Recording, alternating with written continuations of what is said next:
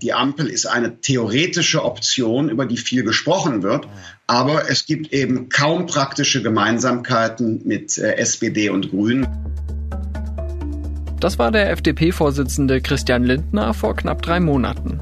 Kaum praktische Gemeinsamkeiten, das klingt erstmal schlecht für eine Partnerschaft. Aber dann schien es irgendwie doch zu gehen.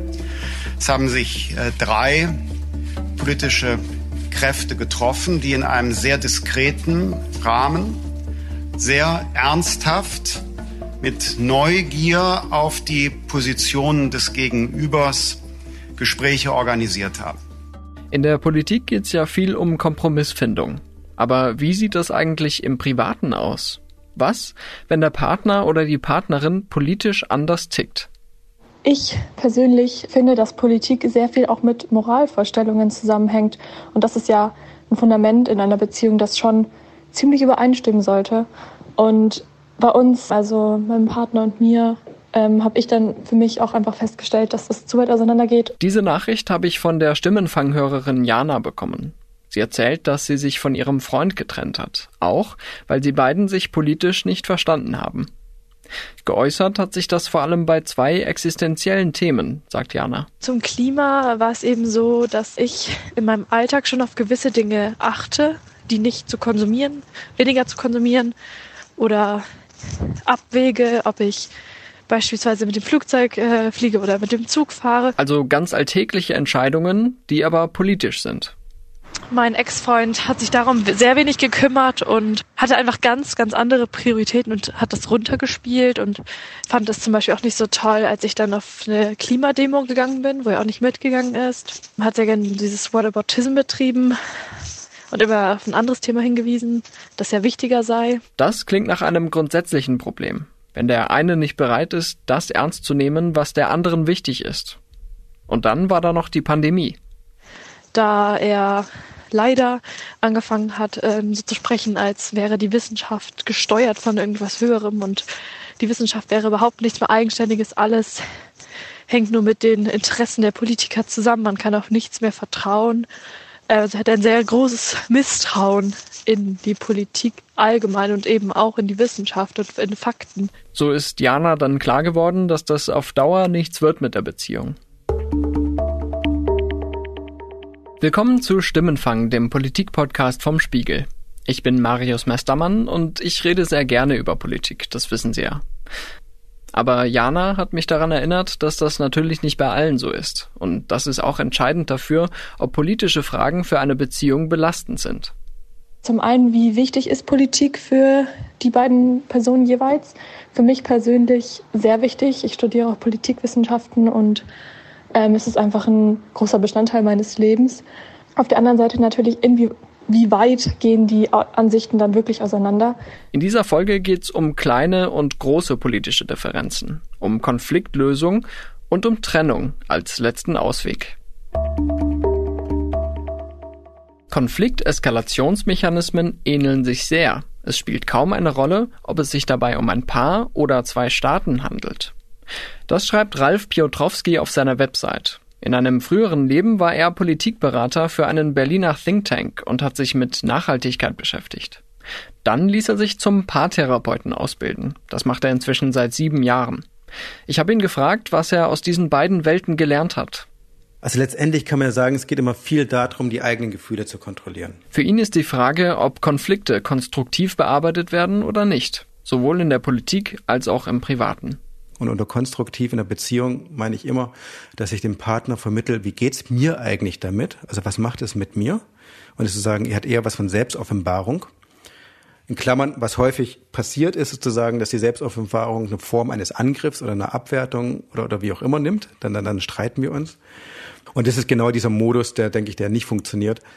Äh, vor allem nicht im Privaten, meiner Meinung nach überhaupt auch nicht im Politischen, den anderen einzuschüchtern, den anderen abzuwerten und, und, und sehr viel aus eigenen Befindlichkeiten heraus zu agieren. So eine Abwertung hat unsere Hörerin Jana erfahren, als ihr Ex-Freund sagte, es gebe doch Wichtigeres als Klimaschutz. Aber wo verläuft die Grenze? Wann tut ein politischer Unterschied so sehr weh, dass die Beziehung keine Zukunft hat? Es gibt ja dieses Modell von, von Komfortzone, von, von Lern- und Wachstumsentwicklungszone und Panikzone. Wenn man die Komfortzone als irgendwas definiert, wo man sagt, na ja, wir sind alle einer Meinung, wir bestätigen uns auch in dieser Meinung und dann ist es irgendwie kuschelig, dann ist es warm, dann, dann finden wir uns sympathisch, dann denken wir, okay, das ist ein schlauer Mensch, weil der denkt das, ist das gleiche wie ich und wie auch immer. Und das könnte aber auch langweilig werden in dem Moment, wo es, wo, wo es keine Impulse mehr gibt, wo es keine Faszination mehr gibt. Und dann gibt es vielleicht so eine Entwicklung, so eine Lernzone, wo ich mich vom anderen inspiriert fühle, wo ich denke so, ah ja, das ist interessant, was er sagt, so habe ich drüber nicht nachgedacht. Und dann gibt es vielleicht die rote Zone, die Panikzone, wo meine Sorgen, Ängste und Nöte aktiviert werden, wo, wo, wo es diese praktischen Auswirkungen hat, wo ich dann so einen aktiven Leidensdruck bekomme und wo, wo, wo ich mich auch bedroht fühle in irgendeiner Weise. Ein Beispiel für diese rote Zone hat uns eine andere Hörerin geschickt. Sie will anonym bleiben und Sie werden wahrscheinlich gleich verstehen, warum. Aber sie hat uns erlaubt, aus ihrer Nachricht zu zitieren, was wir jetzt in gekürzter Fassung auch tun. So viel vorweg. Das Wahlomat-Ergebnis vor der Bundestagswahl ergab für mich die Parteien MLPD oder Linkspartei. Für meinen Freund dagegen den dritten Weg. Der dritte Weg, das ist eine Rechtsextreme, die MLPD, eine kommunistische Kleinstpartei. Ganz schön krass. Ehrlich gesagt hat sich erst über die Jahre wirklich herauskristallisiert, welche extrem anderen Ansichten mein Partner hat. Ich glaube auch, dass sie mit der Zeit immer extremer wurden. In letzter Zeit denke ich viel über unsere gemeinsame Zukunft nach und über die Frage, wie wir mal gemeinsam Kinder erziehen sollen. Ich bin in einer unheimlich herzlichen und empathischen Familie aufgewachsen, in der das Wohl anderer stets im Zentrum stand. Darüber hinaus hat für mich als Christin und Religionslehrerin Nächstenliebe einen hohen Stellenwert. Das kollidiert leider immer häufiger mit den Ansichten meines Partners zu Themen wie der Flüchtlingssituation, Krieg, was einen Menschen wertvoll macht, etc. Für ihn gibt es kaum mehr als extreme Rationalität. Für mich ist vieles mit Emotionen und Empathie verbunden. Eure Frage nach Meinung traf mich so sehr, weil sie mir noch einmal widerspiegelt, wie fragwürdig das Fundament unserer Beziehung eigentlich ist und welche Werte und Überzeugungen es wert sind, einen geliebten Menschen dafür aufzugeben. Ich habe diese Mail auch Ralf Piotrowski gezeigt und ihn gefragt, wie man mit dieser Situation überhaupt konstruktiv umgehen kann. Ja, ich, ich hatte mir natürlich vorgestellt, wenn die beiden jetzt bei mir in der Paartherapie sitzen würden, was wie, wie könnte man die ins Gespräch bringen oder, oder, oder was macht man da? Aber letztendlich glaube ich, wenn wir uns streiten, wenn wir im Konflikt sind, dann gibt's ja immer die Oberfläche, dann gibt's immer sozusagen diesen Anlass, diese Strategie, die wir wählen. Auf Seite dieser E-Mail hat die Frau die Strategie, könnte man sagen, ist ihr Umgang mit ihren Sorgen, Ängsten und Nöten umzugehen, eben in diese christliche Richtung zu gehen, eben diese empathische Nächstenliebe verbindende. Und die Strategie ihres Mannes ist dann eben in einer andere Richtung zu gehen, diesen dritten Weg. Also was vielleicht irgendwie so, was wir jetzt für mit Neo Nazi-Gedanken gut vielleicht verbinden würden oder, oder was auch immer, wo es mehr um Abgrenzung geht, wo es mehr um Identität geht, wo es mehr um irgendwie so eine vermeintliche Stärke geht, was auch immer die Kategorien sind. Aus politischer Sicht wirkt die Distanz eigentlich unüberbrückbar. Außer vielleicht man glaubt an die Hufeisentheorie und das möchte ich wirklich niemandem empfehlen. Trotzdem glaubt der Paartherapeut, dass es eine Verständigung geben kann. Unter einer Voraussetzung. Also streiten Sie sich über, über Ihre jeweiligen Strategien? Gibt es da rote Linien? Oder sind Sie noch in der Lage, auf die dahinterliegende Ebene zu gehen? Sind Sie in der Lage, auf die Sorgen, Ängsten und Nöte des anderen einzugehen und sich von dem berühren zu lassen? Weil sie wird sich nicht berühren lassen von dem, was er da politisch will und denkt, das zu sagen, das ist ja für, für sie des Teufels.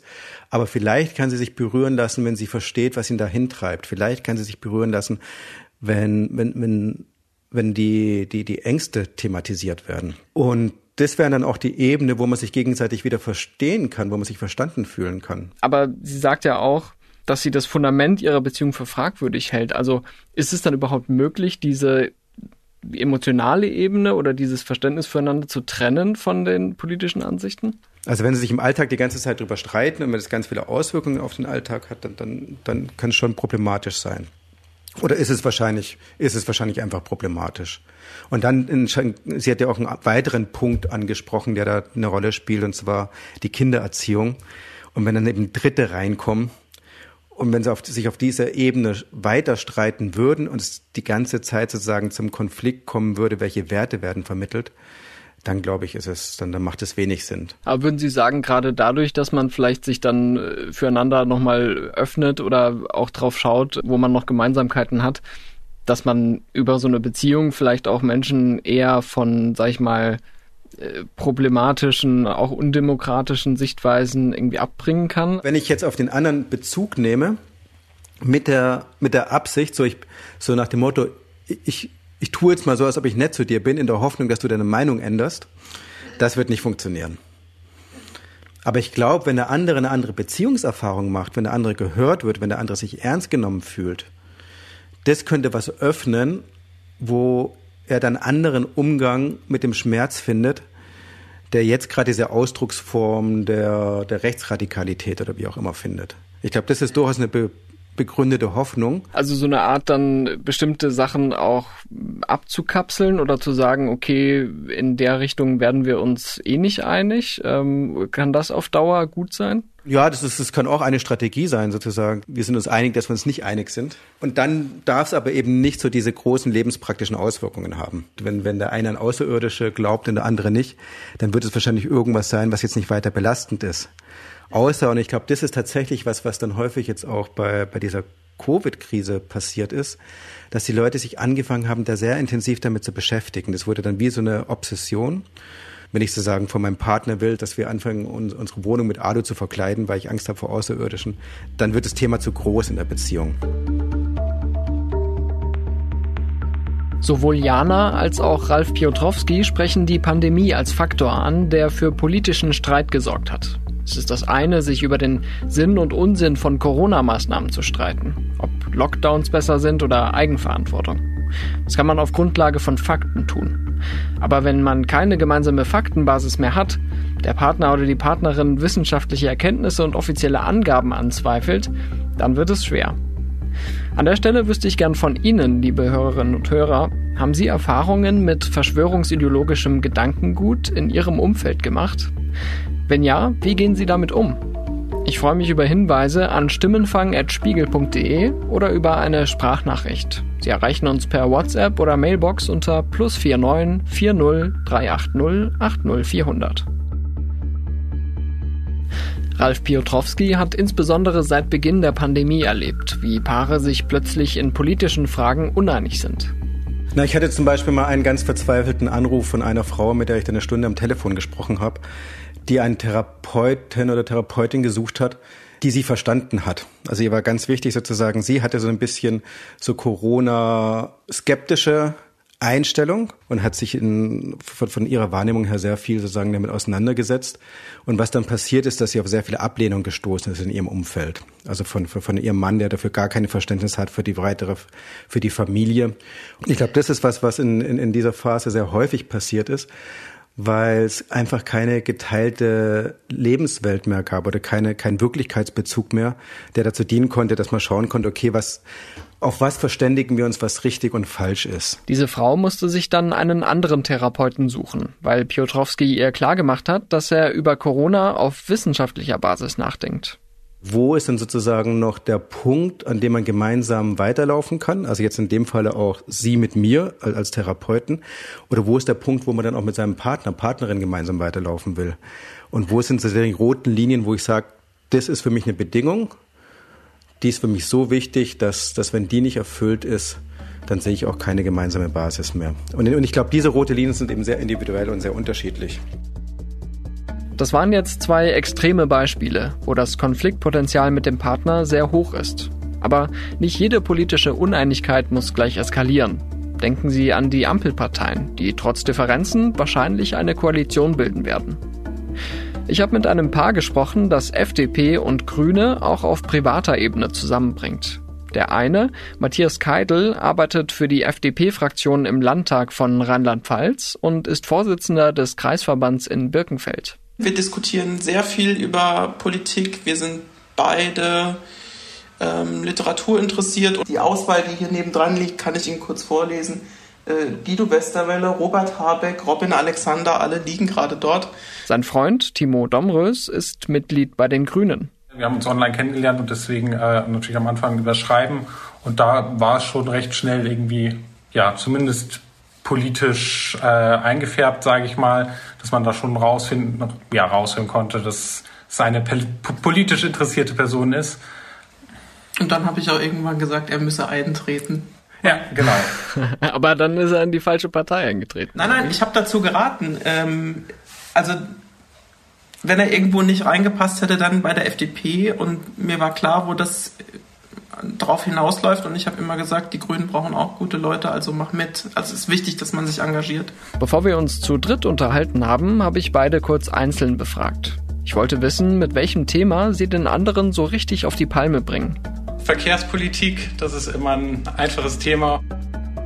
Ja, Mobilitätspolitik. Wenn es ums Auto geht, ähm, sind wir sehr weit auseinander. Ich fahre einen Mercedes-Benz und äh, mein Freund hauptsächlich Fahrrad. Ja, das ist so der, der ein ganz typischer ja, Streitpunkt, sage ich mal. Ähm, bei der Bahn habe ich ihn schon so ein bisschen in die richtige, in die für mich richtige Richtung gestupst, dass da doch der, die Bahn immer mal wieder das, das vorgezogene Verkehrsmittel ist. Würden Sie sagen, Herr Keidel, das äh, war schon sozusagen Einfluss vom Privaten aufs Politische? Absolut.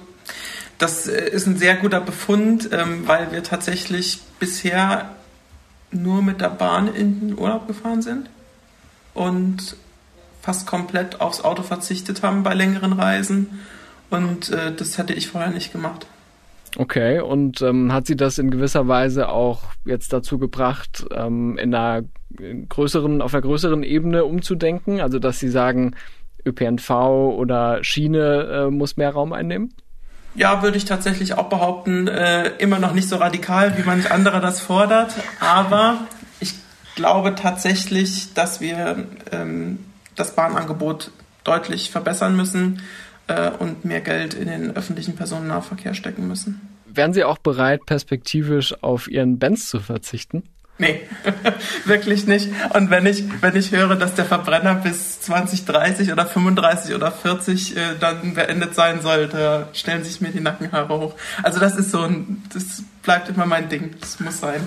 So ein anderes Thema ist jetzt das äh, Tempolimit jetzt auch in dem, genau in dem Gebiet, wo man sich sehr lange, sehr intensiv darüber streiten kann, das ja auch gerade zwischen FDP und Grünen äh, gerne getan wird. Ich fände es eine richtige Sache, die das Tempolimit einzuführen und äh, Freund sicherlich nicht. Er schüttelt den Kopf. Geht gar nicht. Ich werde auch diese Forderung nie verstehen, wenn man, also das ist so klein gedacht, wenn man sich überlegt, was das an CO2-Emissionen einspart, okay, das kann man wegen mir noch damit begründen, aber wenn mir jemand erzählen will, ich pendele zwischen äh, Birkenfeld und Mainz und da gibt es einen wunderbaren Autobahnabschnitt zwischen Mainz und Bingen. Und da fährt zu gewissen Uhrzeiten kein Mensch. Und wenn ich da anstatt 130, 150 oder 180 fahre, ist das völlig in Ordnung für alle Beteiligten, weil außer mir niemand beteiligt ist. Und das, ich finde diese Forderung absurd. Ich will jetzt hier keine Tempolimit-Debatte aufmachen, um Gottes Willen. Aber es gibt auch gute Argumente dafür, zum Beispiel weniger Verkehrstote. Und genau solche Diskussionen kann man ja führen, ohne dass dadurch das persönliche Verhältnis gleich in Frage gestellt wird. Auch der Therapeut Ralf Piotrowski sieht in solchen Gesprächen unter Partnern ein Potenzial. Ich glaube, es kann Reiz ausmachen. Und ich glaube, es macht aber dann vor allem Reiz aus, wenn man noch dieses gemeinsame Bezugssystem hat. Ich glaube tatsächlich, dass uns das manchmal gut tut, dass wir auch Dinge haben, auf die wir gemeinsam draufhauen. Äh, ein Lieblingsbeispiel wäre tatsächlich äh, die Union und noch beliebter ist bei uns die CSU. Also wir sind uns sehr einig in unserer Ablehnung gegenüber dieser politischen Denkrichtung.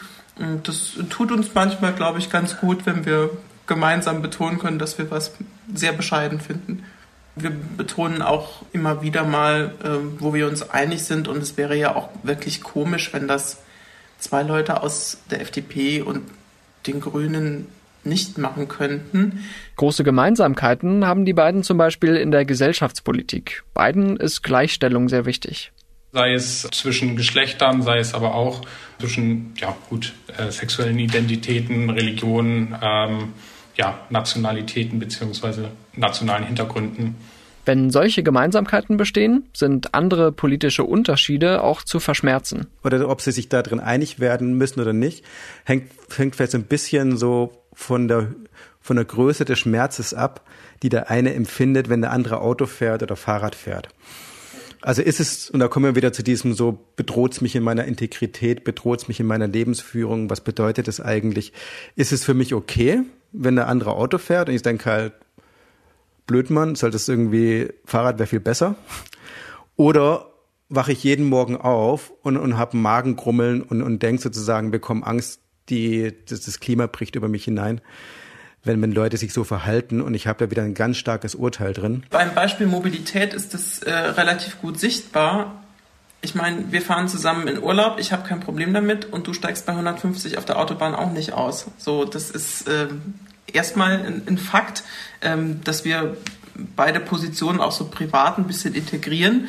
Und äh, das andere ist, und das würde bei uns äh, zwei nicht passieren, ähm, dass einer in so einer Frage wirklich Druck aufbaut. Würden Sie sagen, es gibt, es gäbe für Sie eine Art ähm, rote Linie, wo Sie sagen, ja, das könnte ich aber gar nicht äh, akzeptieren? Wenn es jetzt nicht die FDP wäre, sondern eine Partei sehr weit rechts im parlamentarischen Gefüge, dann wäre das eben bei mir nicht gegeben, weil da ich nicht sehe, dass es äh, diese Grundvereinbarkeit gibt und äh, ich glaube schon, dass man mit diesen kleineren Diskussionspunkten, die wir haben, ähm, da kann man sich natürlich ganz wunderbar auch drüber streiten und äh, argumentieren, aber es ist eben gleichzeitig zumindest auf einer grundsätzlichen Ebene ja eine, eine gleiche Richtung, die eben ein bisschen ähm, sich unterscheidet, was ja aber auch, glaube ich, ja, die Gesellschaft als solche widerspiegelt, dass eben nicht jeder genau das Gleiche für jedes einzelne Thema denkt. Und Herr Keitel, was hätten Sie gemacht, wenn Herr Domrös äh, stattdessen in die Linkspartei eingetreten wäre?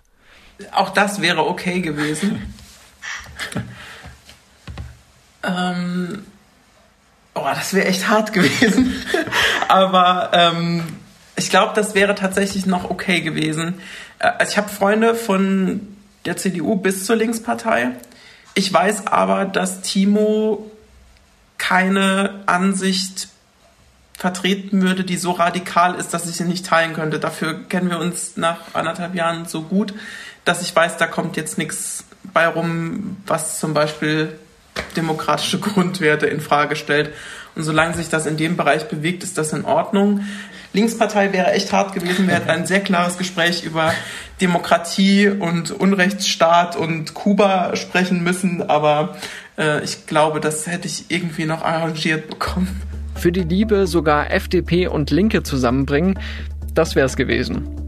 Es gibt aber auch Fälle, wo die politischen Unterschiede so groß sind, dass auch keine Konfliktlösungsstrategie mehr hilft. Und ich glaube, es ist ab einem bestimmten Punkt auch völlig in Ordnung zu sagen, ja, und es passt auch tatsächlich nicht mehr. Also sagen, das ist der, Aufwand, wir, wir könnten es jetzt hier machen, aber der Aufwand ist so hoch. Lass uns doch lieber, ich gehe nach links, du gehst nach rechts. Und das kann auch in Ordnung sein. Und dann schauen wir, wie wir uns da gut auseinander dividieren und vielleicht auch in Kontakt bleiben dadurch. Oder um es mit Christian Lindner zu sagen, besser nicht zusammenbleiben als falsch zusammenbleiben. Was ich hier mitnehme, wenn sich politische Differenzen und persönlicher Ärger vermischen, kann es auch für eine Beziehung gefährlich werden, gerade wenn das Wertefundament nicht so stabil ist. Dann kann es helfen, Gemeinsamkeiten zu betonen. Und vielleicht findet man auch die Wurzel der politischen Differenz und kann sich doch wieder irgendwie annähern. Wichtig ist aus meiner Sicht, dass man das auf Augenhöhe tut und immer eine gemeinsame Faktenbasis hat. Apropos, bleiben Sie noch kurz dran. Mich würde nämlich interessieren, welche politischen Fragen Ihnen gerade auf der Seele brennen, und zwar abseits von Corona. Die Pandemie scheint ja gerade wieder alles zu überdecken, aber was ist trotzdem wichtig? Schicken Sie uns eine Sprachnachricht per WhatsApp oder Mailbox unter plus 49 40 380 80400 oder schreiben Sie eine Mail an stimmenfang.spiegel.de. Die Kontaktdaten finden Sie auch nochmal in der Beschreibung. Und Sie wissen ja, wir freuen uns auch über Feedback zur aktuellen Folge. Das war Stimmenfang, der Politik-Podcast vom Spiegel. Die nächste Sendung erscheint am kommenden Donnerstag in unserer Audiothek auf spiegel.de, bei Spotify, Apple Podcasts und in anderen Podcatchern Ihres Vertrauens. Mein Name ist Marius Mestermann und ich bedanke mich für die Unterstützung bei Ole Reismann, Olaf Häuser, Jelena Berner und Marc Glücks. Unsere Stimmenfangmusik kommt von Davide Russo.